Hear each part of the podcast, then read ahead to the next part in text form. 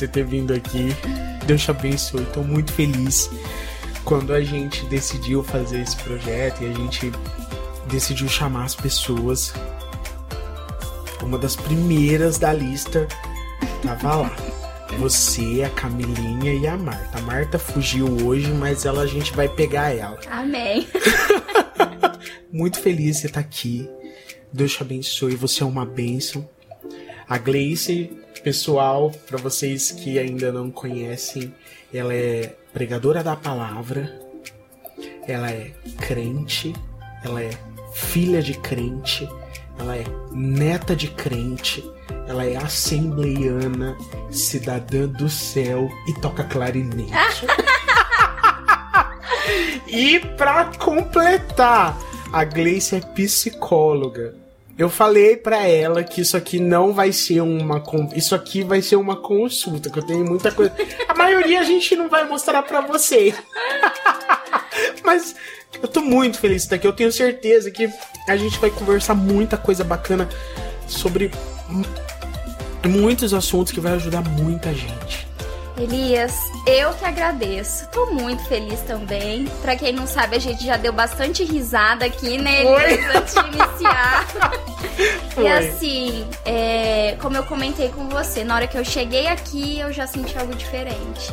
E eu tô muito feliz por esse projeto, que eu creio que foi Deus que colocou no seu coração, no coração do Adriano.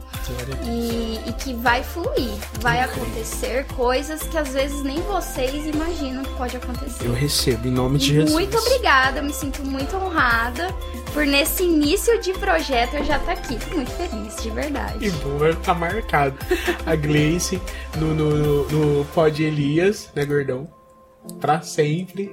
e eu tenho certeza que vocês vão rever e ver e ver e rever novamente. E ver muitas vezes esse vídeo. Ouvir, ouvir, ouvir, ouvir, ouvir. Todas as coisas que a gente vai conversar. Porque, gente, tem assunto. Quando a gente marcou esse, esse, esse essa conversa, esse episódio, você, a gente precisa chamar pessoas que tenham conteúdo para passar né? Não é só uma conversa, não é só um, um, uma coisa aleatória, né? Uma, a gente não tá fazendo só um chá e veio bater papo com os amigos. É bom!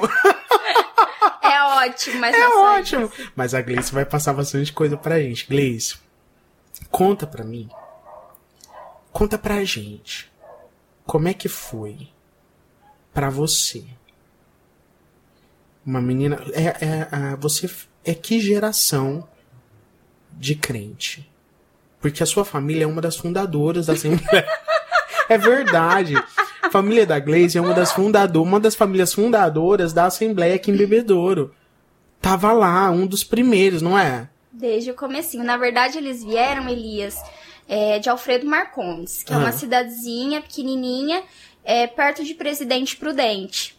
Então, eles vieram pra cá, e era na igreja mãe, né, da nossa igreja. Então não tinha mãe. aquele templo sede grande que tem hoje. Olha só. E aí, tanto que meu pai e alguns tios ajudaram a construir o templo da sede. Ajudaram a construir ajudaram a, a, a sede. Isso, tem foto deles lá ajudando a construir. Então, assim, é, faz tempo, né? Mas algo que eu acho interessante já pontuar, Elias, que às vezes as pessoas vê, né, e falam, nossa, desde sempre na igreja, e, e às vezes tem uma visão de perfeição. Mas só Deus sabe o quanto que é, é uma luta constante, né? Porque a gente está aqui no mundo, né? E vivemos em aflições, vivemos é, cercados de momentos e situações difíceis. Então, se manter firme em Jesus é uma decisão. É um desafio, né? É um desafio. Com a graça dele, claro. Sim. Porque se não fosse a graça dele, eu não estaria aqui, Elias. Porque a gente quer escolher os nossos próprios caminhos. A gente quer as nossas, a gente, hum. a gente encontra as nossas, as nossas verdades e a gente acha que a gente uhum. tem esse poder de, de saber o que é verdade e a gente decide seguir isso, né? Uhum. É, e aí quando a gente encontra a verdadeira verdade, o caminho, deixar tudo que a gente acha que a gente sabe, tudo que a gente acha que a gente tem é tão difícil, né? Para seguir aquele que é realmente, uhum. aquele que é imutável, aquele que é verdadeiro, aquele que é a luz. E na faculdade, como que foi para para seguir essa? Porque um dos do, do dos problemas hoje em dia, digamos, né? Eu ouvi uma coisa assim que quando os jovens cristãos entram na faculdade, eles encontram muito problema. Isso é verdade? Como que foi para você? É verdade, Elias. Infelizmente, é, dentro da faculdade, a, os jovens cristãos têm uma ilusão de uma falsa, né? É, ilusão de liberdade. Então sente que ali é, tem sua liberdade para sair e fazer o que quer, tem outros amigos, alguns ainda, né, como eu, me formei aqui em Bebedouro mesmo, na minha cidade, mas alguns outros vão para outras cidades e, e realmente tem dados que comprovam que muitos cristãos se desviam no período da faculdade. Da faculdade. Isso. Porque entra é, uma questão até de doutrinação, né? De, no sentido de é, alguns, alguns professores, mestres, é, pregam algo que na igreja o jovem não via. E tem aquela sensação de, ai, ah, aqui ninguém vai me ver, então aqui eu tô livre para fazer aqui o que eu, eu não que, o que eu não fazia, né? Uhum. Porque é muito diferente. Ali você vê gente de diversas culturas, de diversas religiões. E assim, para mim, é, logo quando eu entrei na faculdade, eu eu falei para Deus que eu iria continuar no meu propósito, porque eu entrei por um propósito também. Né? Então, desde o período da faculdade, eu não entrei simplesmente para me formar. Eu tinha um propósito dentro de mim, e claro que é, eu acredito no seguinte: ao longo da nossa vida e da nossa trajetória, a gente vai encontrando o nosso propósito de vida, né? Que é o motivo de nós termos nascido, sendo o primeiro deles glorificar a Deus.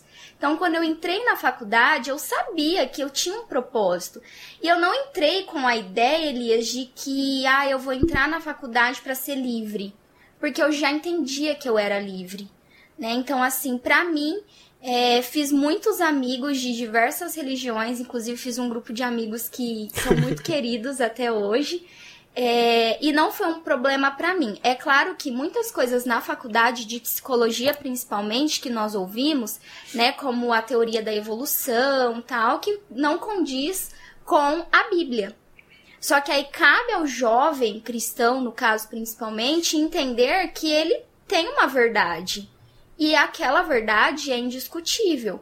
E eu acho que esse é o ponto, Elias, que aí acaba pegando, que a pessoa tem uma verdade que era na igreja, a família, enfim, o pastor falava para ela. Ela chega na faculdade, tem essa outra visão. Então ela acaba cedendo a essa pressão do coletivo, porque a maioria é acredita gente. nisso. Uhum. Então você se sente meio louco. Eu falo, gente, só eu. Às vezes acredito. até sem querer acreditar isso, naquilo, mas isso. ele é talvez levado. Uhum. Então, o que, que eu falo pra galera que quer fazer faculdade, principalmente de psicologia? Você tem que ter definido dentro de você quem você é. E eu sempre tive isso muito definido. Então, os meus amigos, é, eles faziam algumas coisas que eu não fazia. E eles entenderam isso, né? Depois de um tempo, nem me chamavam mais, porque sabia que eu não ia. Você se impôs e falou assim: é, a minha, a é minha realidade jeito. de vida é essa. É... Nunca escondi quem eu era, né? Sempre fui cristã e, e, e ponto, né? Então, assim, é, você que quer fazer faculdade, hoje em dia eu acho que isso é muito legal, porque dentro da igreja existe essa abertura. Antes era muito restrito, né? Se a pessoa ela quer viver o propósito de Deus, ela tem que ser missionário, ela tem que ser pastor, ela tem que, que ser cantor, enfim. E tem pessoas que foram chamadas de fato para isso. Mas tem pessoas que foi chamado para fazer a diferença como fisioterapeuta, áreas, é. como um médico, como um enfermeiro. Então, assim, é um incentivo para os jovens que até está assistindo a gente aqui, né? Que estão assistindo. Se você quer fazer uma faculdade, faça, né? Porque eu lembro até que minha vida toda as pessoas idealizaram uma coisa para mim que eu sentia que não era, né? Que ah, eu tinha que ficar dentro da igreja. E eu entendi que não, eu tinha que fazer a diferença lá fora no mundo. Então façam, estudem, mas é, vão convictos de quem vocês são em Deus. Esse é o ponto principal. De quem chamou, né? Exatamente. De quem o chamou. Conta pra gente também como que foi para entrar na faculdade. Como que foi essa entrada? Como como que foi? Sua faculdade você fez aqui em Bebedouro uhum, mesmo. Uhum. Conta pra gente, assim, a reação da sua família, porque a gente tava falando, não é uma coisa, não era, né? Hoje tá mais, hoje, hoje as pessoas entenderam melhor a, a, a posição do psicólogo na igreja. Como foi pra sua família, na, na, na sua igreja, na comunidade que você congrega? Uhum. A escolha de fazer psicologia. De início, como que foi? Conta pra gente. Elias, primeiramente acho que é legal falar que eu não sei de onde surgiu essa ideia de psicologia. Hum. Por isso que eu falo que eu creio, né, muito nisso. De no plano, no propósito. Uma, é uma vocação. Deus implantou o sonho, né? É, porque assim, eu não conhecia nenhuma psicóloga, uma pessoa de referência para eu falar, nossa, eu acho legal a profissão dela, quero ser. Eu tava no ensino médio, né? No... Tanto que eu queria ser fisioterapeuta, depois eu, eu queria ser advogada. E, e, inclusive, minha segunda opção no vestibular foi direito, né? Porque eu fiquei em dúvida nessas, nessas duas. Hum. Mas, enfim, é, eu fui meio que pelo senso comum, porque todo mundo falava: Nossa, eu gosto de conversar com você, porque você me ajuda quando eu não tô bem. E sempre mesmo, Gleice, eu lembro, Gleice, eu lembro mesmo. Você sempre tinha uma palavra, sempre tinha. Eu lembro, um dia a gente tava. A gente tava gordão, a gente tava indo, não sei pra onde que a gente, tava, que a gente ia cantar. E a gente parou lá na sede. Acho que para pegar instrumento, uma coisa assim, na igreja. E a Gleice estava lá, e aí você falou. Aí eu lembro que eu tava. Eu não tava muito bem. E aí você parou mas o que que tá acontecendo? Você tá bem? Não, vai dar tudo certo, você vai conseguir. Não, ó, precisar, vamos conversar. Você nem se lembra disso. Mas foi ali naquele corredor, entre a salinha e a igreja, sabe? Aquilo me deixou assim tão marcado, tipo assim, pessoal, uma pessoa que eu posso confiar. De verdade. Que legal, fico feliz. É uma coisa isso. que. Então, as, quando as pessoas diziam, eu tenho certeza que era verdade. Porque comigo foi assim. Eu não, eu, eu não lembro se você já tava na, na no, no, curso. Ou se você já. Eu nem lembro. Eu pra te falar é. a verdade. Mas eu, eu, eu tenho isso muito é, vívido legal, na minha porque mente. marca, né? Foi você que. Marca, eu lembro que eu ia ministrar. A gente tava numa. Gente, o gordo tava no carro esperando, tava todo mundo esperando. Uhum. Aí a gente foi pegar alguma coisa na igreja, não se foi instrumento, aí eu saí para tomar água. Eu não tava bem, porque tem dia que a gente vai. Tem dia que a gente vai ministrar, tem dia que a gente vai. É, que a gente vai adorar e, e não tem nada em nós. É por isso que é muito importante a gente frisar que, que vem dele, não é nosso, né? A unção não é nossa, está em nós, mas nunca será nossa. É dele. E aí eu não tava bem aquele dia. E aí eu lembro que você falou assim: não, você olhou para mim assim, a gente tava conversando, e você falou assim: não, vai ficar tudo bem. Você precisa conversar? Você falou, não, você me, você me chama. Sabe, foi uma coisa assim tão especial. Eu sempre tive disso mesmo, assim. Eu sempre tive uma visão, Elias, é, de. E eu falo que isso não é da gente, né? Eu acredito que, que é Deus mesmo de perceber. Então, às vezes, teve uma época que o pessoal tava me zoando. Sempre quando a gente saía, é, falava, falava, ó, oh, a Gleice vai perguntar quem tá triste hoje. Porque eu tenho isso, né? De querer, tá tudo bem, ah, está estranho, que tá, você precisa conversar. E então, por isso, eu falei, fiquei sabendo que tinha essa psicologia e fui atrás. E aí, tanto que no, primeiro dia da faculdade, né, fizeram ali um momento com todos os alunos para apresentar os professores, né, não estavam todos, mas a maioria, e perguntaram por que que estava lá. Escolheram né? a profissão. Por que que escolheram a psicologia. E eu falei, ah, porque eu gosto de dar conselho. e isso hoje, eu sei que psicologia não tem nada a ver com dar conselho, né, que é uma ciência que ajuda a pessoa, a gente não dá resposta, porque geralmente o conselho é carregado de julgamento. Com as suas ideias, Isso, né? Com o daqui- que você acha que, né? Exatamente, com o que é pessoal. Então, geralmente, num conselho, você dá até um exemplo da sua vida, né? Olha, Elias, é, nessa situação, aconteceu já comigo. Nossa, eu sei como é difícil, eu faz- fiz assim, assim, assim. Então, psicologia não tem nada a ver com aconselhamento. Psicologia é uma ciência com técnicas e tem neutralidade total do profissional. Mas, enfim, eu não conhecia, então eu fui baseada nessa ideia. E fiz o, o vestibular, né, da, da Unifafib, mas eu fiquei muito aflita, porque eu não trabalhava, eu tinha acabado de sair do ensino médio, e, os meus pais não teriam condições para me ajudar a, a arcar com os Com- custos com da faculdade, custo, né? né? Porque a nossa faculdade aqui em Bebedouro não é pública, né? Tem Uhum. um custo. E eu lembro que eu fiz, né, o vestibular, é, e eu não tinha emprego e eu falei, Deus, falei com a minha família, minha, minha família queria que eu fizesse, né? Meus pais sempre me apoiaram nesse sonho. E só que aí eu não poderia se eu não tivesse um trabalho. Isso foi, não lembro quando eu fiz a matrícula, mas assim, foi no comecinho, no finalzinho do ano, se eu não tô enganada, no finalzinho de dezembro. E aí eu precisava de um emprego até fevereiro, porque a matrícula minha mãe conseguiu me ajudar a pagar. Mas pra depois em fevereiro, em janeiro, não lembro que ia começar o, o custo, eu precisava, de um emprego. Precisava. Eu escrevi uma carta, eu sempre amei escrever. Então, às vezes, eu até falo pessoal: se você não está se sentindo bem, escreva. Porque é uma maneira de você até expressar seus sentimentos. Então, eu lembro que eu escrevi uma carta. E eu escrevi a carta para Deus mesmo, né? É claro que existe a oração, mas era uma maneira que eu orava. E até hoje eu tenho disso, de escrever. Então, eu escrevi e esse dia eu encontrei a carta, pra você ter uma noção Olha só. falando, Deus, é, eu quero muito fazer esse curso, mas o senhor sabe que eu não tenho condições. Então, de duas a uma, ou eu preciso passar no ProUni, que pra conseguir a bolsa, ou o senhor precisa me dar um emprego. Aí eu fiquei crente, Elias, que eu ia passar no ProUni, porque a gente quer o mais fácil, né? É, Então, assim, sempre é. Claro que quem consegue, não tô dizendo que é fácil fazer faculdade porque você tem bolsa, porque a faculdade é muito desgastante, muito mesmo. É, mas assim, era mais fácil pra mim naquele momento, não precisaria trabalhar, ia ficar tudo pago, né? Uma despesa paga pra mim. Mas não deu certo, não consegui, então eu fiquei frustrada por isso. Só que aí, faltando pouco tempo pra eu pagar, eu consegui um emprego de jovem menor aprendiz. Olha só. Então, assim, foi realmente de Deus e aí eu dei andamento pro curso.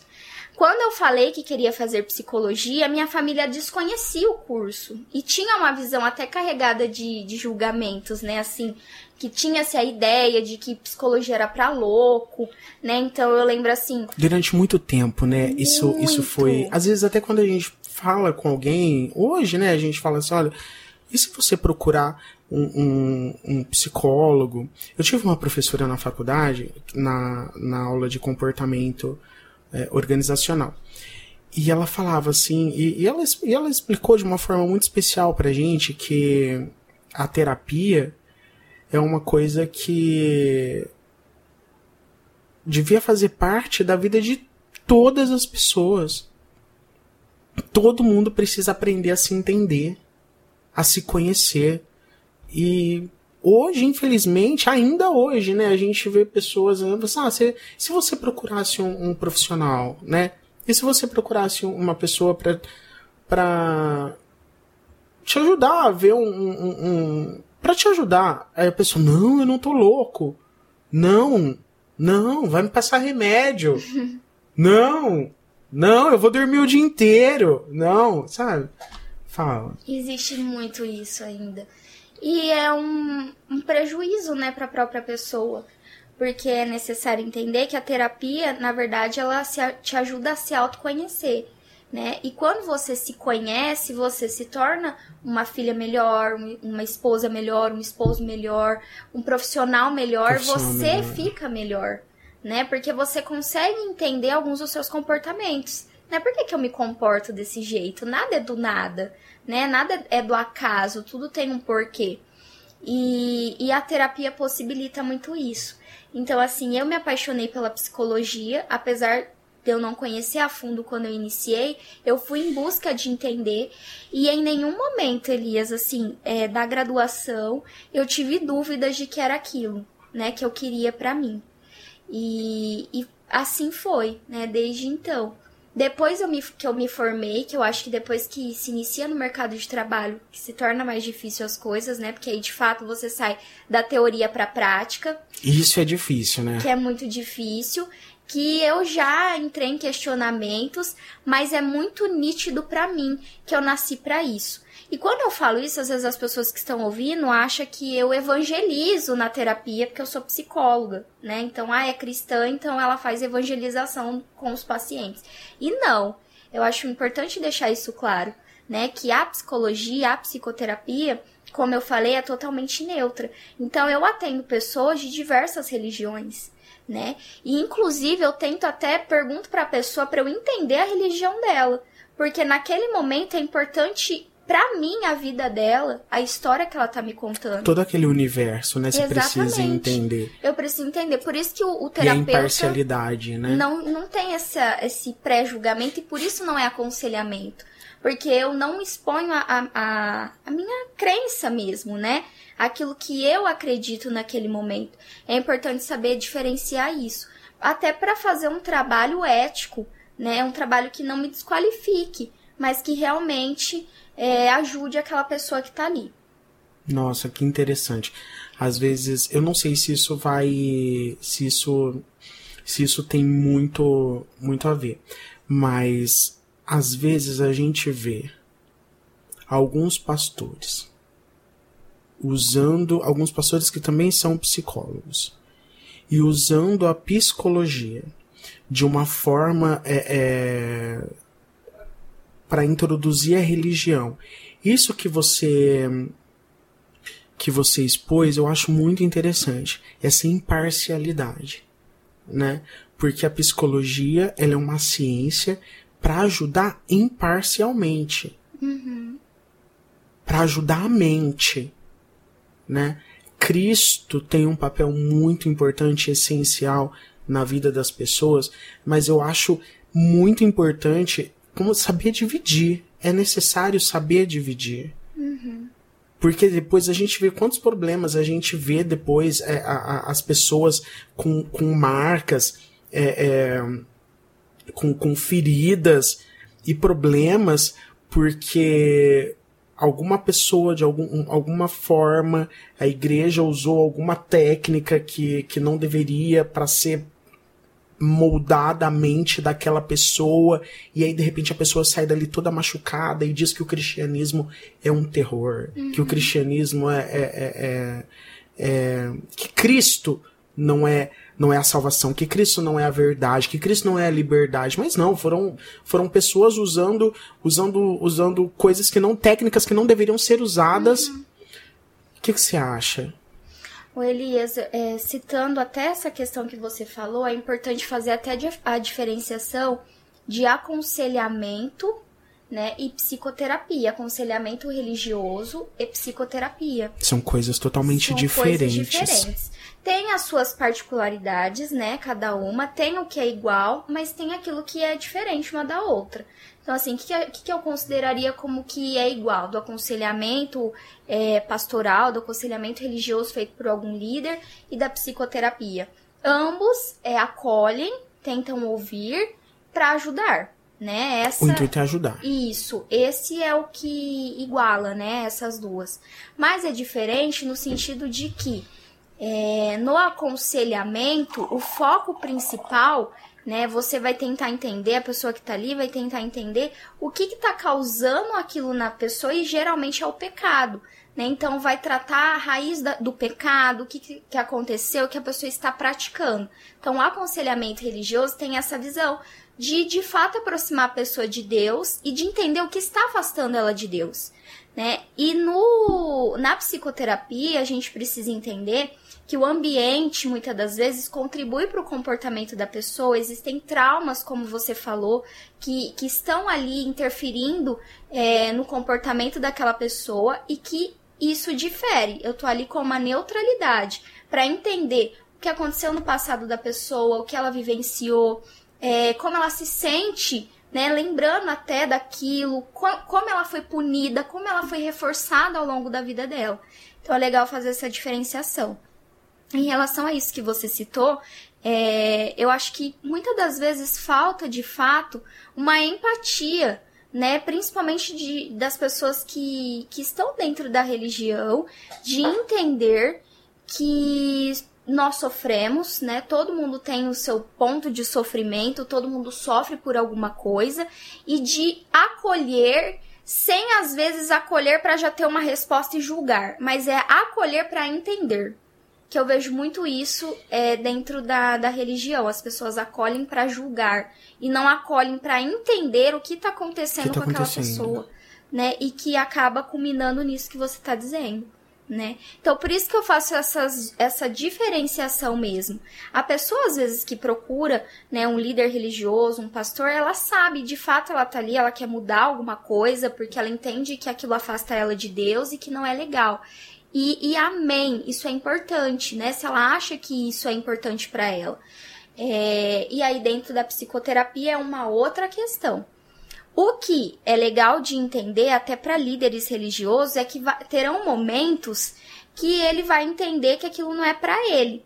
Então, por exemplo, ele vai receber uma demanda, né? E ele vai ver que ele vai precisar encaminhar aquilo, aquela demanda, aquela pessoa para um profissional. Porque aí já foge até da questão de, de religião apenas, de espiritualidade, porque nós somos corpo, alma e espírito. Isso. Né? Então é importante o pastor entender essa diferenciação, o líder religioso entender. E a limitação dele, Isso, né? que às vezes... Até onde ele pode... Exatamente. Porque a gente vê muito isso, né, Elias, de, de, de pessoas, líderes religiosos que estão sobrecarregados na intenção de ajudar as outras pessoas, mas às vezes... Mas com problemas que não competem, que eles não conseguem. Exatamente. Não tem as técnicas certas, essa é a verdade problemas que existem nas pessoas em que a maioria é, a maioria dos pastores né não são a maioria não são formados e não tem as técnicas certas para identificar certos problemas né e para tratar certos problemas. Uhum. então precisa é, quais são os gatilhos? Até onde um pastor pode pode ir? O que quando ele quais são os sintomas que ele começa? Não sei se eu posso chamar de sintomas mas é, os pontos que ele começa a identificar naquele irmão, naquela irmã, que ele diz assim, ah, aqui eu acho que já não cabe mais a mim. Qual, uhum. onde que é? Elias, acho que o ponto principal para entender é que nós, seres humanos, todos nós que estamos aqui, somos formados de vivências e acontecimentos inúmeros da nossa trajetória que nós vivenciamos. E tudo isso forma o nosso caráter, quem nós somos hoje. Então, eu acho que o, que mais pega geralmente é a questão até das patologias. Né? Tem pastores que recebem membros com crises de ansiedade, com sintomas de depressão, né? E, e acabam abraçando isso para eles na tentativa de ajudar. E, e eu reforço, é uma boa tentativa, é uma boa intenção, né? Mas que acabam sendo prejudicados. Então, o ponto principal é e o pessoal que está aí ouvindo, procure o pastor, né? Independente do que seja. Mas quando começa a surgir questões relacionadas à saúde mental, às emoções, até a questão, ó, tô muito nervoso, é, eu ando muito desequilibrado no meu trabalho, é, não tô conseguindo é, reagir com determinado acontecimento, tô lidando com um luto, tô, tô lidando com o fim de um relacionamento, com o término de um relacionamento talvez nesse, nesse, nessa questão a pessoa começa a perceber que ela não está mais sendo ela mesma e que ela está precisando de uma ajuda, que é como se as emoções estivessem de fato desorganizadas. Então, nesse momento, o pastor precisa entender que ele estará ali orando, ouvindo, ajudando, mas que a pessoa também precisa de uma ajuda de um profissional. E aí é outro ponto, o pastor não vai abandonar ah, então tá bom, então eu vou te encaminhar pro profissional. Você não é mais problema vira. meu. Ah, não, é... não é isso. A gente tem que entender que é, não, não existe uma competição ali, né? Entre psicoterapia, entre psicólogo e entre o líder religioso. Não, eles podem trabalhar juntos no sentido de o profissional da psicoterapia vai tratar as questões emocionais e psicológicas e o pastor estará ali como um apoio espiritual Lembrando que somos corpo, alma, alma e espírito. espírito. Olha só, muito interessante. E na, na igreja, a gente, na nossa, na nossa realidade, a gente vê um, um preconceito muito grande quanto a, a, aos problemas da mente. Nessa sua trajetória de tanto da faculdade quanto já exercendo a profissão, já viu muito isso. É uma coisa é, que chega de uma forma muito forte para você, com muita demanda, esse tipo de problema. Assim, ah, eu não consegui é, na família, é, é, no, nos meus amigos, é, as pessoas não entendem a, a minha situação, é, eles acham que isso é uma besteira ou uhum. uma fraqueza. Como é que as pessoas chegam? Porque na igreja tem esse, esse, esse, infelizmente, a gente ainda tem esse problema de não poder dizer que você tem um problema é, é, na, nas suas emoções. Você tem que estar tá bem, você tem que estar, tá, você tem que, você tem que estar tá forte. Paulo diz que nós precisamos ser constantes. Mas a, eu creio que nisso que Paulo diz que a, a constância ela não é uma falta de problema, não é uma falta de tristeza. Muito pelo contrário. A constância é, apesar das, do seu problema, apesar da sua tristeza, apesar das suas dificuldades, você está ali caminhando com Cristo. Agora, muitas pessoas encaram isso, encaram os problemas emocionais, os problemas da mente, como é, inconstância na fé. Uhum. Sabe que eu vejo muito, Elias? É, principalmente para as pessoas que estão na igreja, né? Criou-se uma ideia de que existe algo a ser feito, existe algo a se cumprir o certo, e quem cumpre aquilo não vai sofrer, porque cumpriu todo o protocolo ali, fez tudo certinho, uma vida correta, então não irá sofrer. E aí, quando a pessoa começa a sofrer, existem pessoas, e isso acontece, gente. Eu não tô falando de coisa que eu acho que não acontece. Existem pessoas que olham e falam alguma coisa ele fez. Tem alguma coisa errada. Tem alguma algum pecado, tá em pecado, os amigos de Jó. Em alguma coisa. Sempre tem. E aí entra a questão de que na própria palavra de Deus fala no mundo tereis aflições, mas tem de bom ânimo, eu venci o mundo. Por que, que tem esse versículo ali do nada? Deus, né, colocou ali ele pra gente ler e, e ok? E segue a vida. Não, é porque de fato teria. E fazer tudo certo, né, assim, não implica num resultado bom todas as vezes. Porque isso é o cristianismo. É fazer tudo certo sem esperar que dê certo porque a gente não sabe do futuro. E entra a questão de nós entendermos que o sofrimento nos faz crescer. E inclusive o sofrimento é necessário, porque eu falo por mim, às vezes que eu mais cresci e amadureci foi quando eu sofri. Foi muito bom os meus momentos de alegria, os meus momentos, né, de conquistas, mas os momentos que eu sofri foram os momentos que eu mais cresci e aprendi.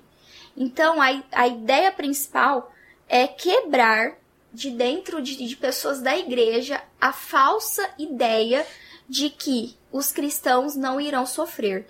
E se está sofrendo, seja de depressão, seja de crise de ansiedade ou qualquer outra coisa, é porque existe alguma coisa errada com a pessoa. Até porque, Elias, é importante entender também que a depressão é uma doença, né? E tem ali várias situações que contribuem para ela, né? Como por exemplo, uma questão externa, um trauma, né? Um rompimento de um relacionamento, é, um abuso, algo que aconteceu externamente contribui pode desencadear. Pra, pode desencadear, mas tem fatores além de, de genéticos, né? Que o pai ou a mãe que tem a depressão tem ali uma probabilidade do filho desencadear também ou sim ou não, a gente não sabe, mas existe isso. Mas existe a questão química, Então a depressão não é um, uma graça, um mimimi, quando, como muitos costumam dizer. Tem uma questão química, né? Os componentes químicos do nosso cérebro, dos neurotransmissores, né? Que é onde vai ali uma informação para outra, há ali algo que está desregulado e que é, isso se regula, tô falando uma linguagem bem para o pessoal entender mesmo, por uhum. meio de medicação ou psicoterapia, né, de ajudar a se organizar de uma maneira diferente. Então, simplesmente não é algo que a pessoa decidiu ter. ter. Eu, eu, não, eu, não, eu não sei falar com, com toda essa propriedade, você com certeza vai saber. Mas eu, eu li em um, em um determinado momento que é, se trata de o cérebro não consegue produzir aquela quantidade de hormônios que, que trazem a satisfação, que isso. trazem a alegria, é mais ou menos isso? Exatamente. O cérebro não consegue produzir aquela quantidade de hormônios que trazem a satisfação, que trazem a alegria, e produz menos ou não produz, e aí a pessoa toma um medicamento que vai entrar como se fosse o cérebro produzindo aquela, aquela sensação de. É, é, de prazer. De prazer. Uhum. É isso. Exatamente. Então você entende que é uma questão cerebral uhum. e não uma escolha. A depressão não é uma escolha. Porque eu, eu acredito que ninguém escolheria ter depressão. Porque é muito triste ter depressão. É diferente de estar deprimido. Porque quando acontece uma situação difícil na nossa vida, é natural que nós é, iremos ficar deprimidos, tristes. Né? Mas tem um motivo para aquilo. E na depressão, a pessoa fica com humor deprimido, sensação de desesperança e geralmente por nenhum motivo evidente. Né? Então, é legal entender isso, porque quando a gente entende o que está acontecendo, nós vamos conseguir compreender melhor a outra pessoa.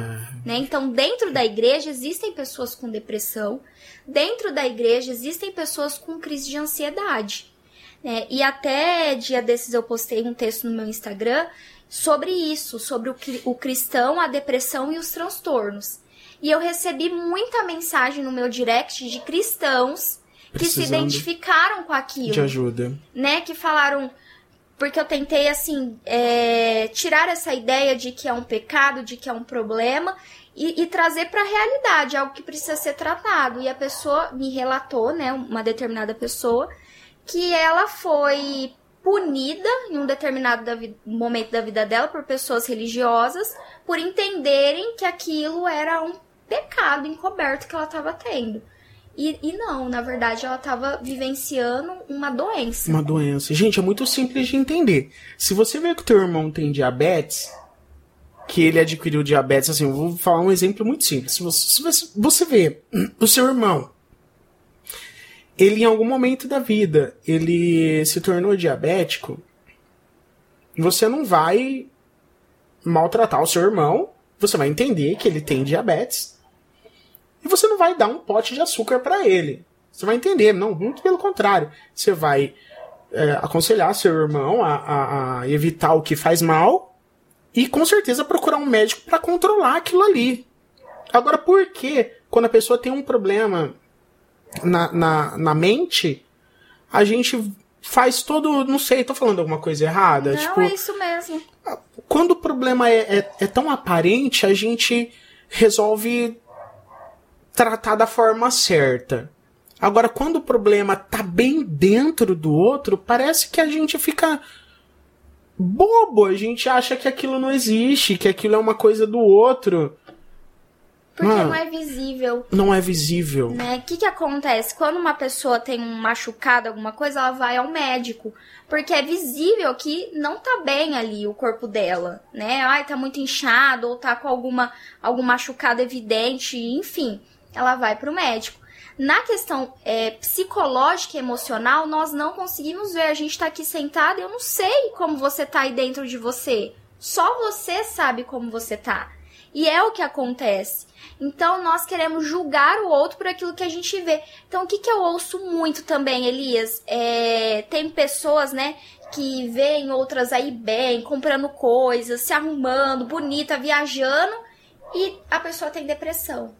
Ah, mas tem depressão, mas tá saindo, tá viajando, tá postando stories no Instagram, tá rindo. quando na verdade não tem nada a ver, não é porque não está se vendo que não existe. E até dei um exemplo nesse texto que eu postei que se é, principalmente o pessoal aí que tem filho, né? É, eu sempre trago a ideia do filho porque eu entendi, né? Porque eu atendo muitos pais, na onde eu trabalho, que o amor de um pai por um filho é muito grande, né? Então eu sempre trago essa ideia. Então vamos pensar junto. Se você descobre que o seu filho, né, tá com uma doença incurável, um câncer talvez, né? O que, que você vai fazer? Você, como um cristão, alguém que acredita em Deus, que sabe que Deus é poderoso, pode fazer infinitamente mais, é, você simplesmente vai orar, ou você vai orar, jejuar, buscar e procurar, procurar um ajuda. médico, fazer uma quimioterapia, buscar os melhores profissionais para auxiliar seu filho.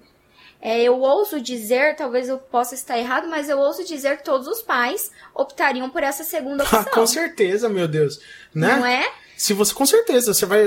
É, isso é óbvio, você vai procurar toda a ajuda possível. E eu digo para você que tem pai e mãe que, mesmo cristãos, vão procurar ajuda em todos os outros lugares. Eu vou te falar que eles vão procurar ajuda até em outras crenças. Eu ouso dizer que eles vão procurar ajudas em outras crenças. Dependendo de certa. Dependendo da, da, da, família, dependendo da pessoa, eles vão ouvir qualquer tipo de. Por causa do amor, né? Do, uhum. do querer bem. Uhum. E agora no, no, no problema emocional é muito complicado, é muito complexo. Eu acho complexo essa ideia, Elias. Eu acho complexo porque hoje, eu acho que depois que eu me formei, as pessoas se sentem mais à vontade para falar sobre isso comigo. E eu não atendo pessoas da minha igreja, não atendo pessoas, é, amigos, familiares, por questão da ética profissional e por questão é, que eu não vou ter uma neutralidade, né? Eu conheço a pessoa, uhum. né? Tenho um carinho ali pela pessoa. Porém, as pessoas me procuram para conversas informais ali é, no final do culto ou no rolê que a gente sai. E o tanto de pessoas que relatam sofrimentos em relação à saúde emocional é muito grande. E eu fico muito feliz porque hoje eu vejo muitos amigos e amigas né, que tem procurado psicoterapia e antes era um assunto muito distante, né, era uma realidade distante para ele procurar essa ajuda, mas que hoje tem procurado porque entenderam que isso não irá fazer deles menos cristãos ou não irá revelar para o outro que são mais pecadores do que de fato nós somos, porque pecadores todos nós somos, né? É... E muitas coisas acontecem hoje é fruto da queda do homem. Isso é indiscutível, a gente sabe disso falando uma visão do cristianismo, né? Porém, é, existem coisas que acontecem que diz respeito a doenças emocionais, né? A, a complicações psicológicas e precisa ser tratado. Elias, de verdade, né? Eu tô me sentindo mais à vontade agora que aqui. bom.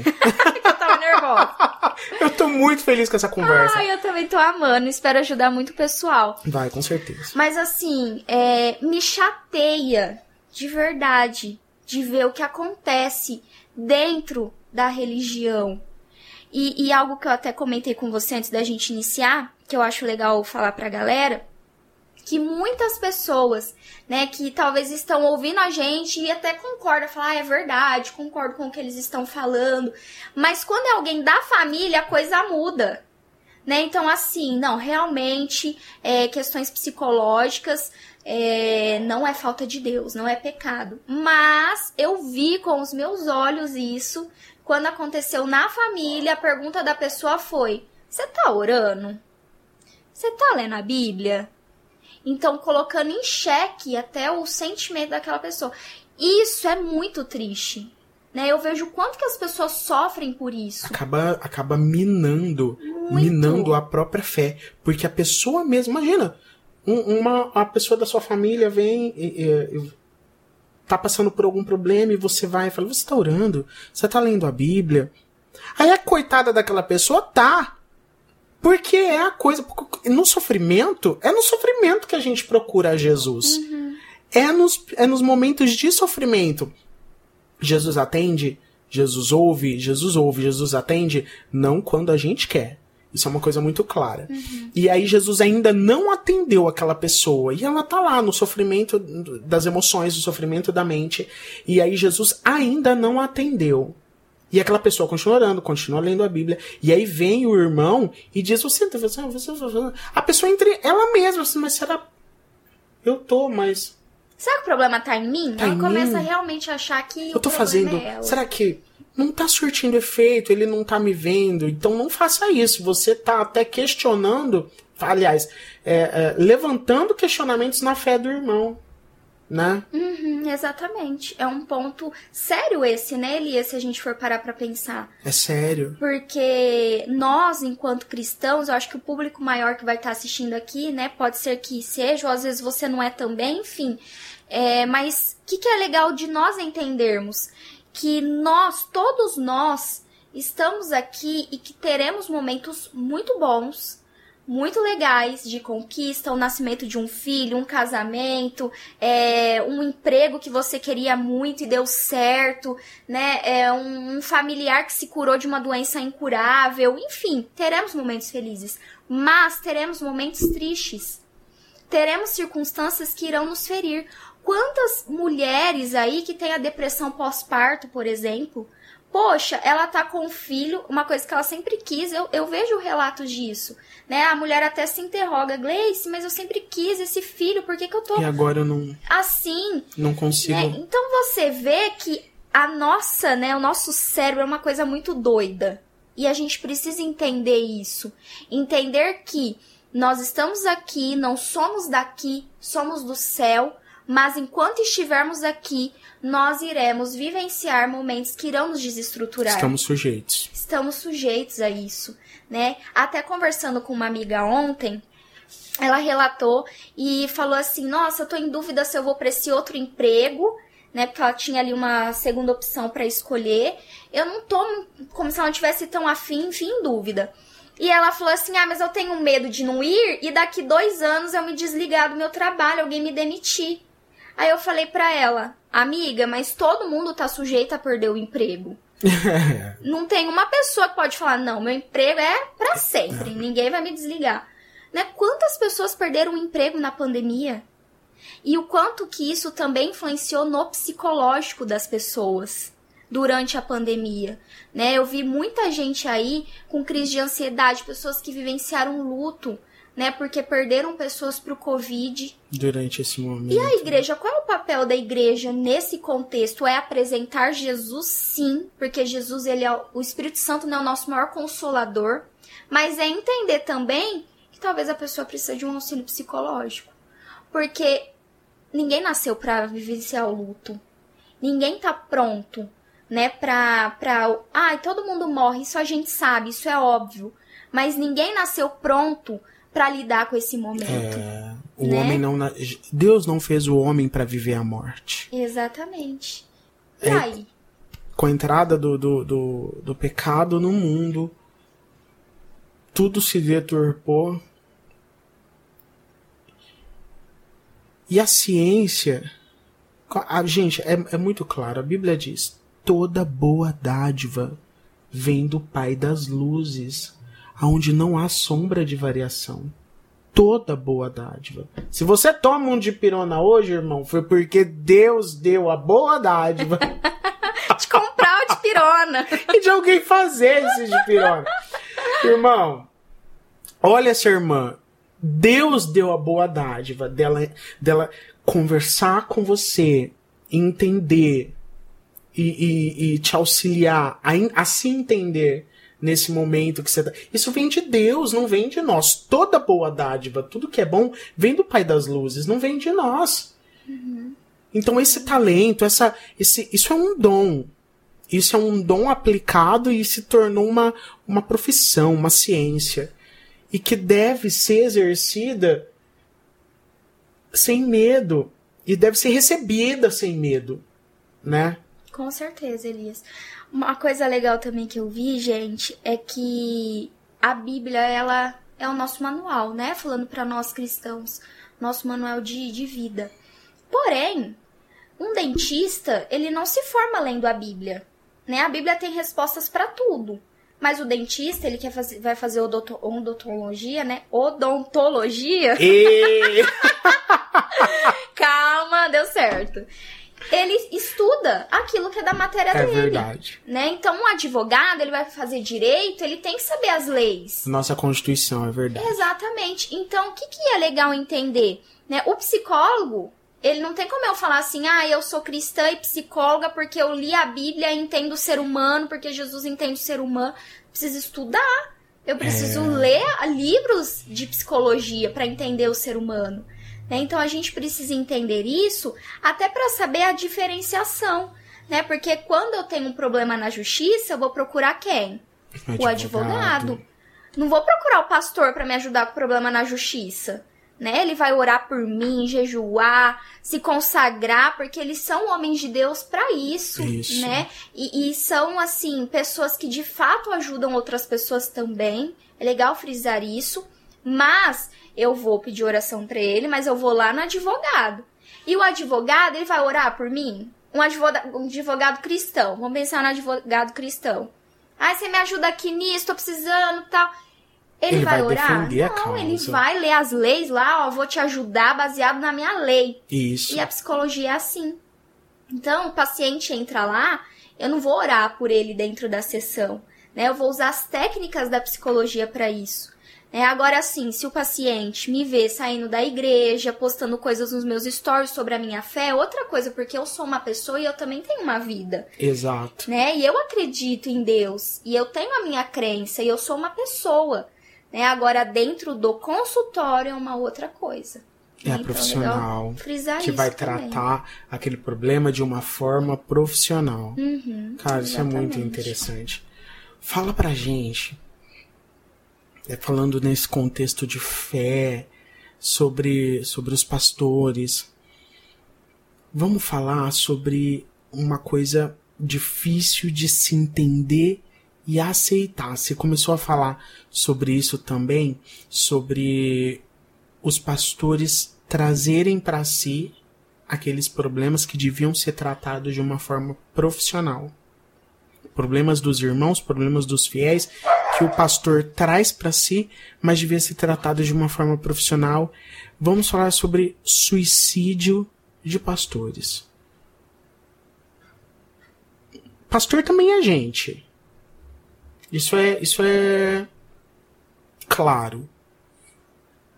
Fala pra gente como é que começa essa situação, como é que vai, como é que se desencadeia, né? Porque a pessoa, a gente olha lá, o pastor, uma pessoa cheia de fé e tal. Eu já, já, eu, eu tenho uma experiência de, de um pastor.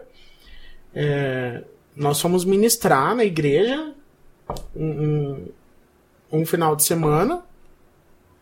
Deu três finais de semana, o pastor tinha morrido.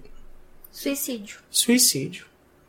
Foi uma coisa assim. E na- no dia, eu lembro que eu, eu tava eu, eu olhava pra ele e vi uma tristeza, sabe? Uma, é, uma coisa assim que.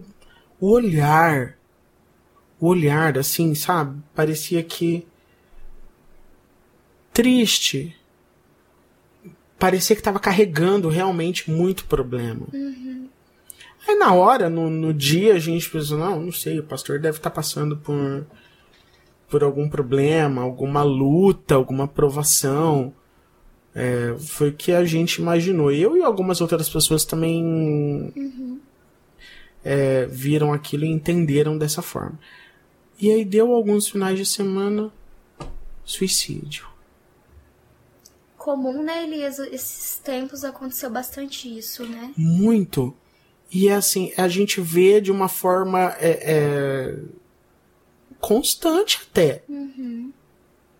E eu não sei te falar se isso é de agora, né? Porque agora a gente tá é, vendo, tem a internet, tem a TV, os meios de comunicação estão mais rápidos. Mas é, será que é um problema antigo? Será que é só agora? Elias, olha, eu lembrei de uma coisa agora. É... Que na Bíblia nós conseguimos ver pessoas da Bíblia, profetas da Bíblia, que tiveram sintomas de depressão. né? Como por exemplo Elias, né? Que ele se escondeu numa caverna e, e ele, ele teve, né, a sensação de, de para que que a vida dele servia, né? Essa sensação de Querer morrer. não só ele, como Jó também, que amaldiçoou o dia, né, que, Que ele foi nasceu. concebido, É. né? Então, assim, é, não é de hoje, né? Até respondendo a sua pergunta, essa questão sempre existiu, porque onde existiu o ser humano, existiu a questão emocional, psicológica e, e às vezes esse descontentamento com a vida. Porque o que, que é o suicídio? É, não é que a pessoa é, quer causar um alvoroço na família, porque causa quando isso acontece. É, a pessoa ela tá ali sofrendo e doendo e ela entende que existe uma alternativa para ela que é tirar a vida dela. Né? Então é como se não só o suicídio, como às vezes até cortes, automutilação que a pessoa faz, né? uma tentativa de diminuição da dor emocional, que é muito comum. Então a pessoa que se suicida, geralmente, né, às vezes ela tem algum, algum uma depressão, né, tá vivenciando esse esse estado depressivo, enfim. Mas o suicídio não significa que a pessoa não está crente, não é crente, mas é uma estafa, sabe? Um- Uma sobrecarga, um cansaço, uma Aquele desesperança.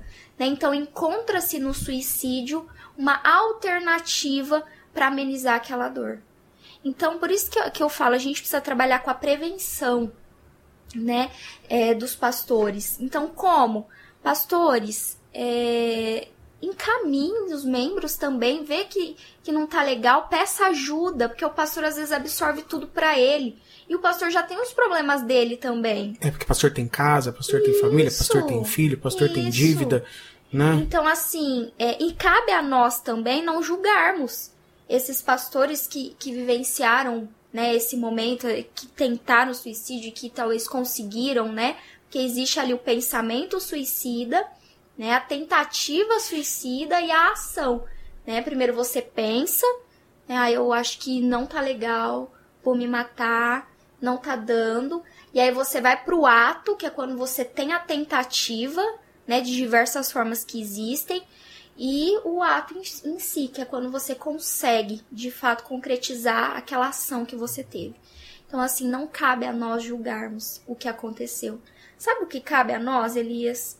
Acolher o familiar da pessoa, né, que, que vive, eu acho que é uma sensação, assim, indescritível, né? Saber Indescritível, que a pessoa se foi daquela forma. Cabe a nós acolhermos e não julgar, porque eu vejo muito, sabe o que também? Ai, foi pro céu, não foi pro céu. Ai, não cabe a nós dizermos isso. É, Cabe a Cristo. essa é a verdade. Né? Não fomos nós que fizemos nenhum dos dois lugares. Então não seremos nós que diremos para onde as pessoas vão. Meu Deus, isso é muito sério. Né? É, sempre que se encontrar uma situação assim, isso é, é com especial. Não julgue as situações. É muito claro, né? Não julgueis para que não, que não sejam julgados cada situação é uma situação, cada caso deve ser visto. Não julgue, né? Como a Gleice falou, abrace, apoie. Imagina, algumas, alguma dessas pessoas às vezes até encontram, meu Deus, seus familiares e, e- e deve ser devastador. Assim, e, né? E dependendo do que nós dizemos, acaba destruindo ainda mais. E sobre a, a depressão, eh, você me fez lembrar também de, de Lucas. Lucas, que era médico, nos evangelhos, quando os discípulos dormiram no Monte das Oliveiras antes da prisão de Jesus, os outros, Mateus, Marcos, João, falam que os discípulos dormiram. Mas Lucas, ele narra esse episódio de uma forma diferente. Ele fala assim: e os discípulos dormiram de tanta tristeza. Um, hoje a gente sabe né, que um dos sintomas da depressão é essa, essa vontade de dormir constantemente, essa vontade de ficar. Lucas identificava ali, já naqueles momentos, a tristeza dos discípulos, a, a, a, o momento de, de, de angústia e de depressão deles. é uma coisa interessante dizer também. Até acho que talvez seja legal citar os principais sintomas, né, Elias? Sim, vamos, isso. É, então já vamos tirar essa ideia de que a depressão é só estar triste. Não. Tem geralmente um motivo para que nós fiquemos tristes. E não significa que estamos em depressão. Mas é, na depressão é um, uma tristeza muito aguda e que às vezes não tem um motivo evidente. Então, primeiro ponto aí é esse para ser observado. É uma desesperança em relação à vida. Então, se a pessoa está desesperançosa, ela não quer tentar mais nada. Então, aquela pessoa que você, não, vamos fazer isso, você sempre gostou, era prazeroso para você, ela já não vê graça. Então, aquilo que dava prazer hoje não dá mais. Uma baixa autoestima também é bastante associado, né? Tem aí a questão da alimentação, ou come muito, ou perde o apetite e não quer comer nada, também é uma característica da pessoa que está com depressão. Às vezes isso reflete no corpo, queda de cabelo, né, sono, ou tem muito sono, ou não consegue dormir, tem a insônia, também acontece, é muito comum isso na depressão. É, culpa, sentimento de culpa, então a pessoa se culpabiliza por estar naquela situação e, e às vezes aí que entra a questão do suicídio, porque ela sente que está sendo um fardo para a família, enfim, né, num, num, grau mais agudo da, da depressão. Então aí ela tem esse pensamento suicida. O pensamento suicida é muito comum na depressão também, não significa que a pessoa tenta, mas ela pensa. Mas ela pensa. Que talvez se ela não estivesse ali. Que... Tudo estaria melhor. Isso. Então tem muito isso, a questão até da libido, né? Pro pessoal que é casado, geralmente, ou enfim, é, há essa diminuição e às vezes o companheiro ou a companheira não consegue compreender. Então, isso também é um sintoma da depressão. E tem a questão da ansiedade também, que eu acho que é o mais comum, depressão e ansiedade, né? As pessoas até confundem né, qual a diferenciação. A ansiedade é muito comum, a gente fica ansioso, né? Eu falei para você, ai, tô ansiosa quando eu cheguei aqui, que eu tinha algo para fazer. Principalmente a gente costuma ficar ansiosa quando a gente vai é, falar para um público, né? Que talvez a gente precisa do, da aprovação, do Uma coisa que a gente não faz com tanta frequência, Isso, né? um emprego, né? Que a gente vai fazer uma entrevista de emprego, a gente costuma ficar mais ansioso. Mas a ansiedade, enquanto transtorno, uma patologia, ela é algo que é, prejudica o teu bem-estar, prejudica a tua qualidade de vida. Então, assim, isso começa a afetar no seu trabalho, que você não consegue concluir uma demanda do seu chefe, porque você está muito ansioso. Afeta na sua rotina, né? Você precisa ir no mercado, uma coisa que parece tão comum, mas aquilo te deixa extremamente desorganizado, você não, não sabe o que fazer. Né? Tarefa então, simples, isso né? Isso afeta a tua qualidade de vida. Então aí é o momento de você procurar um profissional procurar ajuda. Nossa, quantas pessoas, né, a gente vê no, no, no nosso dia a dia e vão passando é, e, e, a gente nota algum problema, alguma coisa aqui, a gente nota alguma coisa ali. Então é muito importante, como a, a Gleice acabou de citar, a, a, os, os possíveis sintomas, sintomas né? os possíveis sintomas. é muito importante estar atento mãe, você que é mãe, você que é pai, você que é esposo, você que é mulher, você que é esposa, é importante estar atento para ver o que está anormal, né? E dependendo da situação, realmente procurar ajuda. Uhum. Antes que seja tarde, né? Antes que seja tarde. Porque o tratamento eficaz tratamento ele, ele, ele traz uma, uma, uma resposta uhum. muito eficaz quando há tempo, né, Gleice? Quanto antes melhor. Quanto antes melhor. precoce é muito bom. Né? E assim, às vezes já teve até casos, Elias, das pessoas, no caso da ansiedade agora, é, de terem até, porque a ansiedade acaba tendo como sintomas, né, um dos sintomas, a questão de batimentos cardíacos, né, acelerado, né, de palpitação, de tremor, de pessoas que acharam que estava com algum tipo de doença cardíaca, uhum. né, cardiovascular, devido a esse comportamento. Né? Parece que é uma dor no peito muito grande e que na verdade era ansiedade. Ansiedade. É, então são sintomas aí de Nossa, tremor. o poder do cérebro, né? Exatamente. É muito, é muito grande. Por isso que eu acho, Elias, que esse momento que nós estamos aqui é um momento tão rico. Porque eu acho que tira pré-julgamento de pessoas boas. Porque não são pessoas maldosas, geralmente são pessoas amáveis, pessoas boas, mas que cresceram com a ideia de que é errado, de que é falta de Deus, de que é falta de fé. Então eu nunca é, julgo essas pessoas no sentido de, ah, é uma pessoa que não é boa. Para pensar assim, não é uma boa pessoa. Não, ela foi criada nesse ciclo. Todo um então contexto, o que, que né? precisa? Quebrar esse estereótipo que foi criado lá atrás. Né, que alguém em algum momento criou é quebrar isso, porque isso é a vida. Nós estamos em constante evolução. Se eu vim aqui no seu podcast, ó, já me convidando, no ano que vem, eu não vou Tá ser marcado. a mesma... Tá marcado, olha lá, gente, vocês anotem aí. Eu não vou ser a mesma Gleice que eu estou sendo aqui hoje, agora, porque nós estamos em constante evolução.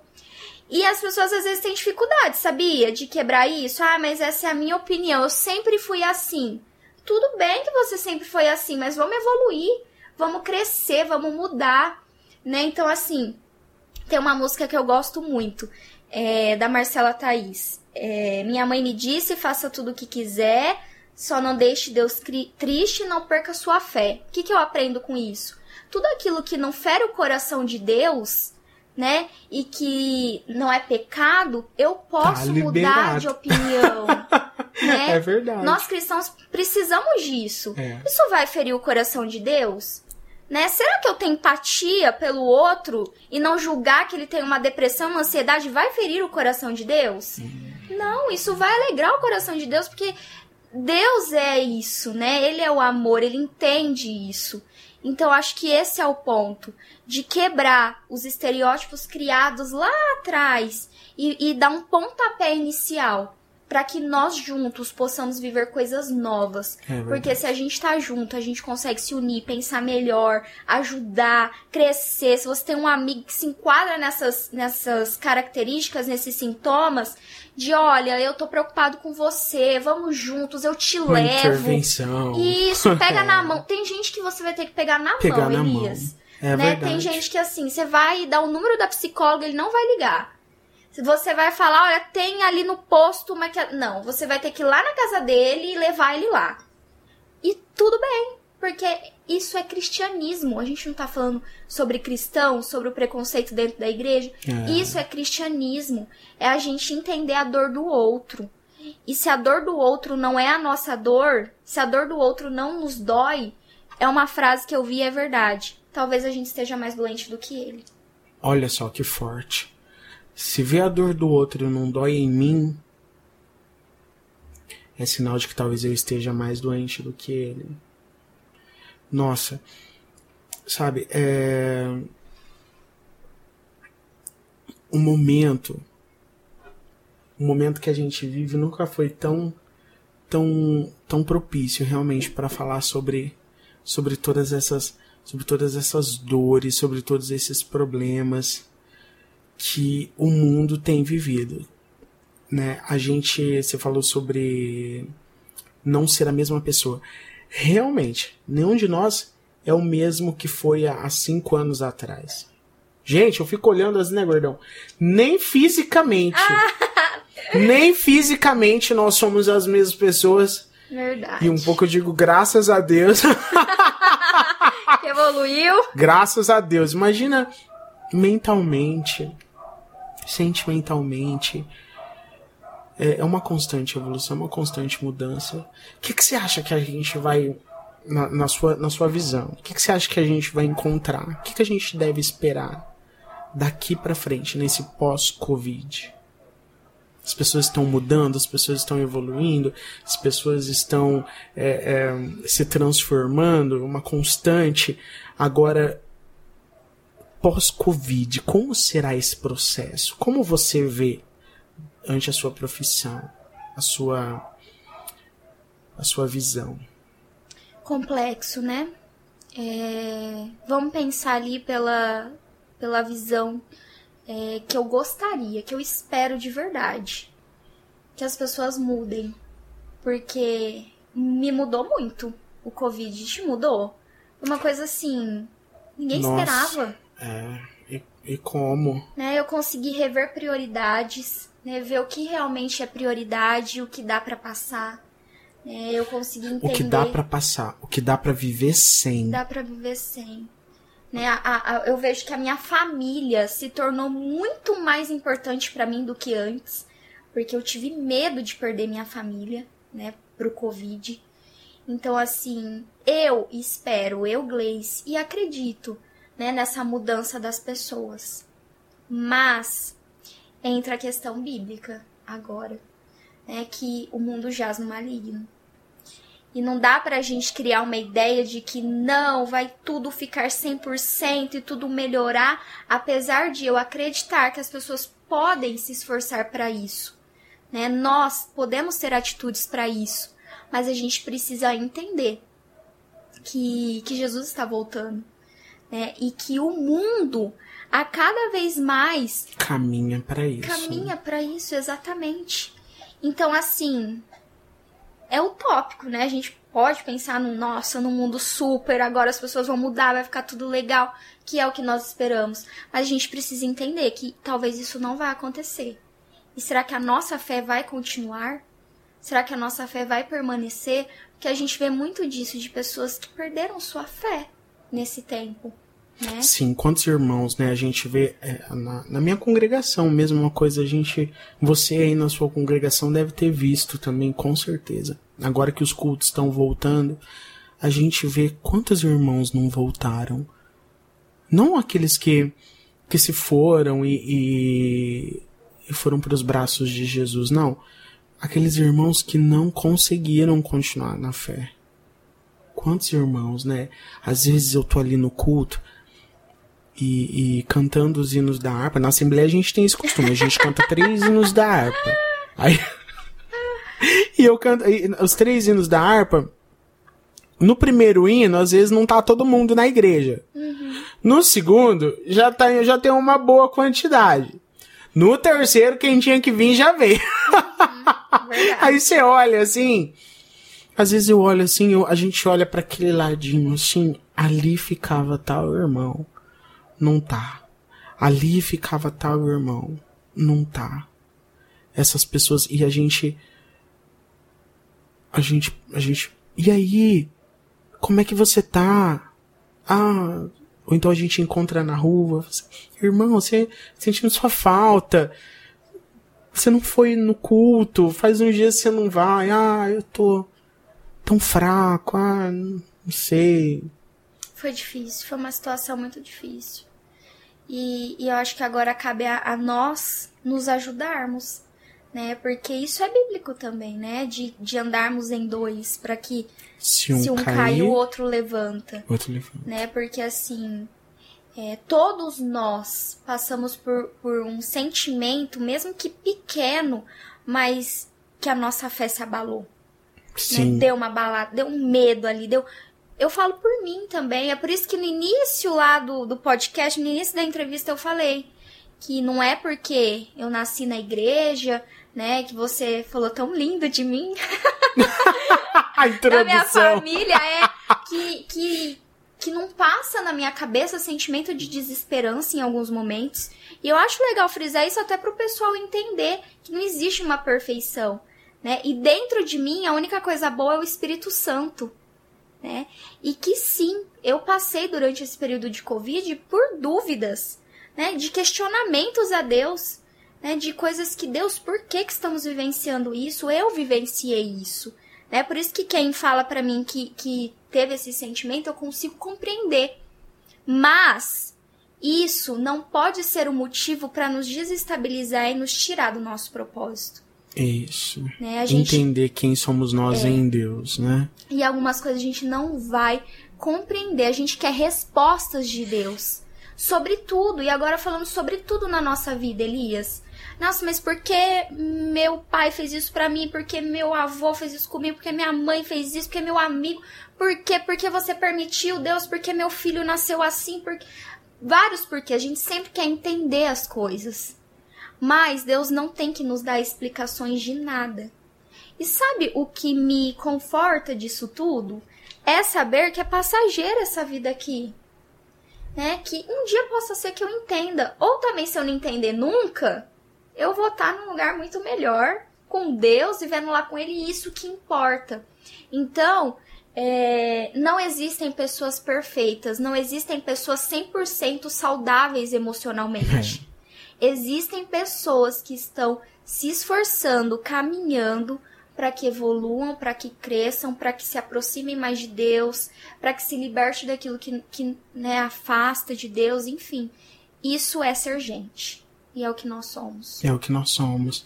Nossa, muito importante, muito especiais que você falou sobre esse momento, porque no meu ministério, na minha vida como não, não como, como servo, mas como ministro. Os questionamentos do Senhor, por que que não vai? Por que que o negócio não anda? O, o, o gordão também, às vezes, a gente fala assim, a gente se esforça tanto. O negócio que a gente faz com tanto amor, com tanto carinho, com tanto afinco, sabe? E não vai. Por que que não vai? Por que que não é? É, uma, é uma coisa que realmente dá uma mexida na gente. Você, será que eu tô no caminho certo? Quantas vezes eu também falei assim, eu vou deixar isso aí. Eu acho que esse negócio não é para mim não. Eu acho, menina, hoje vindo vindo pra cá,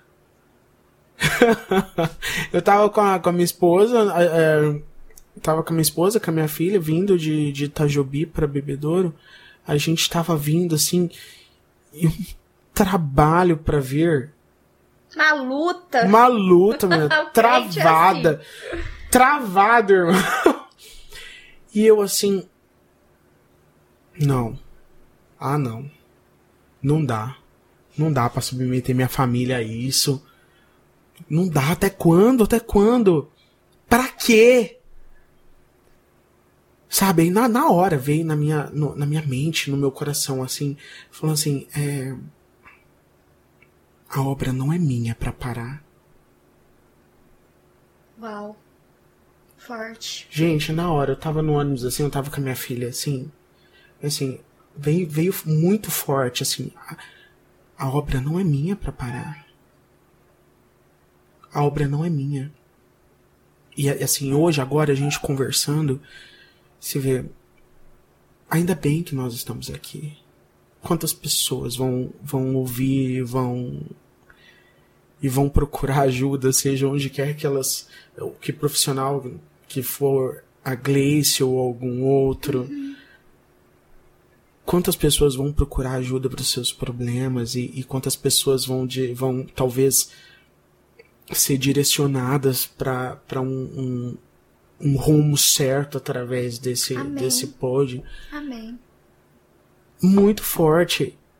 Há um propósito para tudo, né? A gente não vê a, a, as respostas hoje. E talvez, como se diz, talvez a gente nunca veja. Mas há um propósito para tudo. Há um propósito para as nossas dores, mesmo elas mesmo as dores. Há um propósito em tudo. Né? Com certeza, Elias. Eclesiastes 3 diz, né? Que há um tempo determinado e um propósito para cada coisa debaixo dos céus. Não sei o seu problema hoje, é, não sei como foi que você chegou aqui. Mas do mesmo jeito que eu vim aqui hoje, achando que talvez o, o, o meu esforço fosse tão pequeno, tão inválido, continue se esforçando. Continue lutando. Se você está pensando em desistir, desistir da sua vida, talvez. Não desista de sua vida. Procure ajuda. É... Toda dor é por enquanto. Por enquanto né, é uma frase de uma música que eu gosto muito e, e é muito verdadeira. É, a gente, quando tá na dor, parece que ela nunca vai passar. Mas se a gente refletir, a gente já viveu momentos tão felizes na vida e passaram. Porque tudo passa. A coisa boa e a coisa ruim. É, Toda dor é por enquanto. por enquanto. Se a gente entende isso, que, que a dor do término do relacionamento é por enquanto, né? Que a dor do luto, por mais que, que é impossível esquecer alguém que se vai. É impossível, Elias. Por mais próximo que seja. Isso. Mas é, a saudade sempre vai existir. Isso É, pra quem perdeu. Quem é falar pra fato, você que ah, vai diminuir. Não, a dor sempre vai existir. Mas essa dor que parece que é insuportável, que a pessoa não consegue mais viver, que acabou a vida dela, é por enquanto, é uma fase do luto. Vai passar e também. passa também. Vai. Então, assim, é importante entender isso, Elias. Para que as pessoas, como você disse, não desistam da vida, É. né? Não desistam de pessoas também. Não desistam de pessoas. Às vezes a gente encontra problema naquela pessoa e a gente desiste delas. Não, pessoa já não tem mais solução. Aquela pessoa já não dá mais pra levar. Eu, eu desisto, eu abro mão.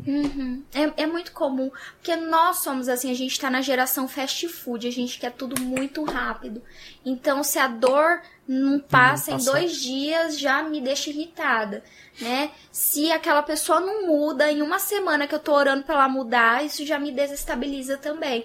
Que a gente quer tudo no nosso tempo. E a gente não consegue entender que as nós não temos controle sobre o tempo existe o que a gente tem controle e o que a gente não tem controle. Eu não tenho controle sobre a sua decisão, sobre a sua atitude, sobre o lugar que você vai, mas eu tenho controle sobre a minha decisão, sobre a minha ação, sobre como eu vou me comportar diante daquela situação. Então, nós precisamos nos apegar a isso, ao que nós temos controle. E ao que nós não temos controle, aí, meu amigo, ou a gente deixa pra lá, ou a gente vai viver preso em uma situação que não cabe a nós. Nossa, meu Deus, que. Nossa, isso foi fantástico. Eu já sei, a gente vai fazer um recorte, eu já sei pra quem que eu vou mandar. Eu já. Eu já eu, é sério, eu tenho a pessoa certa pra quem eu vou mandar esse recorte. Eu- esses dias eu tava falando assim, ó. Tem uma pessoa muito, muito amiga, muito próxima, tá passando por um problema. E eu, assim, eu vendo assim de longe. Não, não, não tem nenhum treinamento profissional. Mas eu falei assim: olha, você tem duas opções. Ou você passa por isso bem, feliz, magra, bonita, ou você passa por isso e no final você vai ficar com a cara torta porque teve um derrame. Eu falei assim, se não, vai É passar, jeito. porque vai passar. Vai passar. E olha, ah, eu tô amando essa conversa Eu aqui, também, gente. demais. Eu acho muito bacana. Eu sinto que de verdade é assim, talvez um divisor de águas pro pessoal entender, né? E quebrar esse tabu de dentro da cabeça de que a gente precisa realmente crescer e, e mudar e, e pensar diferente. Né? E às vezes até para as pessoas mais religiosas, parece que, gente, a Gleice e o Elias endoidou, tá querendo que eu minha fé. Pelo amor de Deus, não é isso. Né? O, o meu desejo é que você continue cada dia mais apaixonado e apaixonada por Jesus. Mas que entenda que existem questões psicológicas a serem discutidas. Exatamente. Né? E, o E- dia que você é, que você é, se entender, gente, o dia que você se entender, a, a, a- a psicoterapia, né, como a gente falou, é pra gente se entender. Quando a gente, quando o homem se entende, quando o homem reconhece quem ele é, não tem como ele se afastar de Jesus. Ele entende que nele que ele foi formado por Jesus, que nele tem olha, corpo, alma e espírito, tricotomia, a, a, a, a trindade. Quando você se entende, isso te leva para Jesus. Não tem como fugir disso, porque você foi feito por Jesus. Tem como fugir disso. E é isso. Eu fiquei muito feliz. muito feliz, muito feliz por você estar aqui. Muito feliz pela nossa conversa. Muito feliz pelo caminho que você escolheu de de ajudar as pessoas de uma forma tão especial. Porque você tem ajudado pessoas com o seu trabalho e também com a sua fé. Porque muita, muita gente olha para você e vê você como um referencial também, né? Nós devemos olhar para Jesus. E existem pessoas que estão na fila seguindo Jesus. E é muito legal a gente olhar para elas e ver também o caminho que elas estão o caminho que elas estão trilhando. E as pessoas estão olhando para você e elas estão vendo. Estão vendo que você está seguindo Jesus e isso motiva elas a seguir Jesus também. Amém. Obrigado por ser uma bênção, obrigado por ser luz. Que Deus te abençoe e te dê força para para vencer todos os obstáculos que você encontrar. Amém. Todos eles. Amém. Nossa, eu fico muito grata. Eu que fico grata, ah, né? Cara, por alegria, tudo isso. alegria é minha. é... é uma responsabilidade, né? Isso tudo que você disse. Porque. E eu, de verdade, não quero que as pessoas me vejam como alguém perfeito, né? Com, como eu disse, com a saúde emocional 100%, com a espiritualidade não. É, mas eu gostaria muito que as pessoas é, vissem em mim alguém que elas podem contar. Alguém vulnerável também, sabe, Elias? Uma pessoa. Isso, até inclusive esses dias com algumas amigas, a gente fez uma roda e a gente anotou tudo aquilo que a gente percebia em nós que nos prejudicava e nos fazia mal. E eu relatei para elas aquilo que, que me prejudicava também. E eu falei para elas porque eu sou vulnerável, como todo mundo é. Não existe uma pessoa que é muito forte, que passa por tudo e que nada abala, não existe isso, Elias. É. Nós estamos aqui nesse mundo, todos nós, sem exceção. Todos precisam é, uns dos outros. Nós precisamos uns dos outros. E principalmente de Jesus. Eu preciso muito dele. Né? Então, assim, eu me sinto muito honrada de estar tá falando com, com a galera, o pessoal que está aí ouvindo. Porque eu sou como eles. Falha como eles Preciso ter autocontrole em alguns momentos, porque senão as minhas emoções querem me dominar. E é normal a gente sentir raiva, sentir medo. É, são emoções que fazem parte de quem nós somos. O é. problema é quando essas emoções nos controlam. Nós precisamos controlar. controlar. Então, às vezes, eu também me pego precisando controlar minhas emoções, porque senão elas me dominam. Então, assim, eu sou gente, igual você disse aí, né? Sou gente como todo mundo. E estou aqui mais uma vez e espero de verdade que esse podcast venha transformar pensamentos, né? venha mudar a maneira das pessoas pensarem e que nós possamos nos tornar pessoas mais humanas. Esse é o meu principal objetivo. Isso, que, que perfeito. Identificar a dor do outro, aonde dói no outro.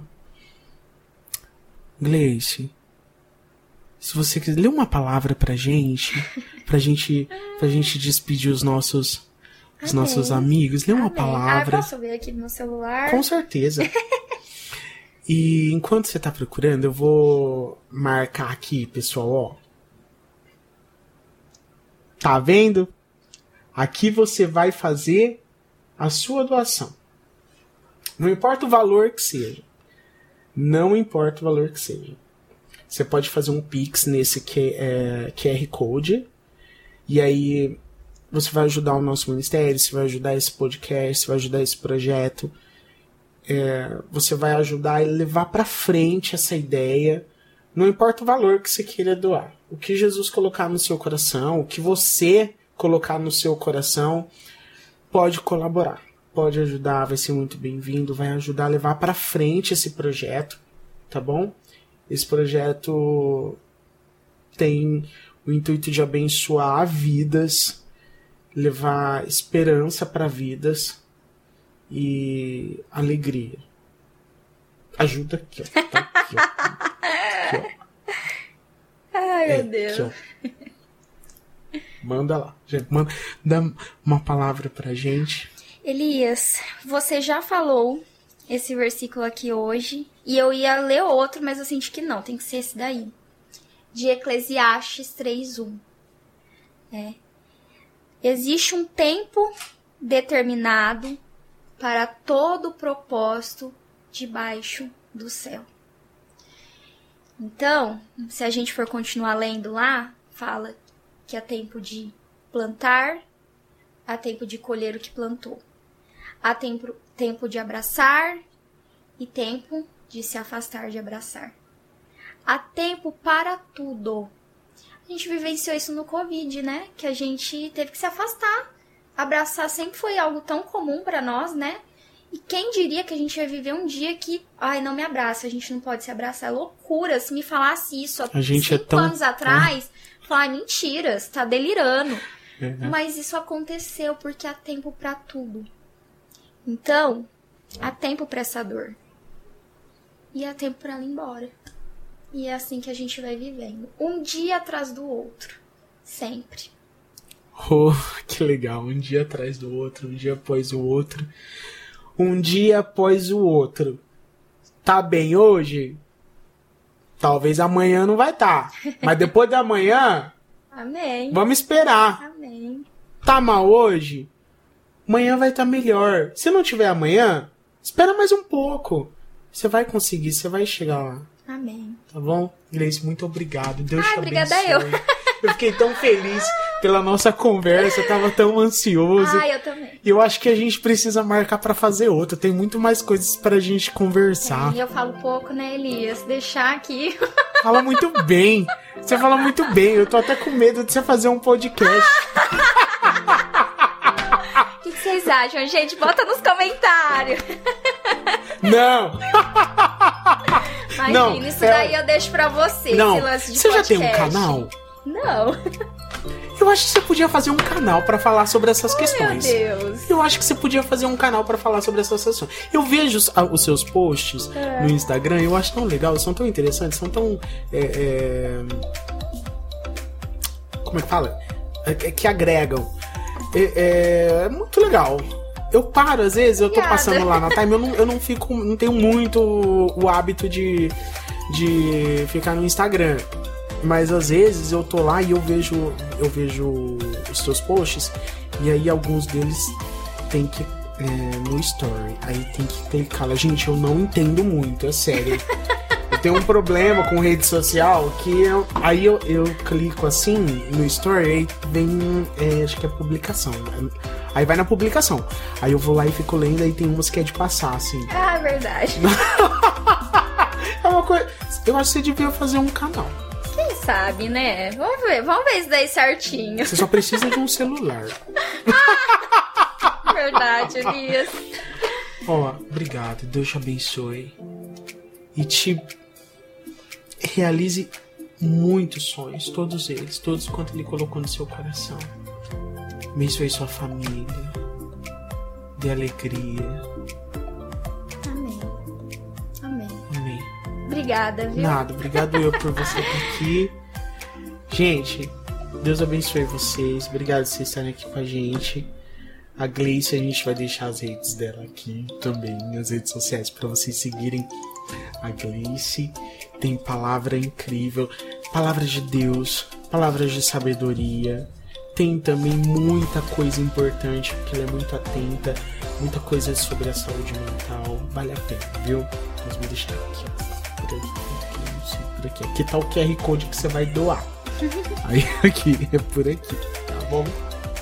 Bem, Deus abençoe. Amém. Tchau, gente.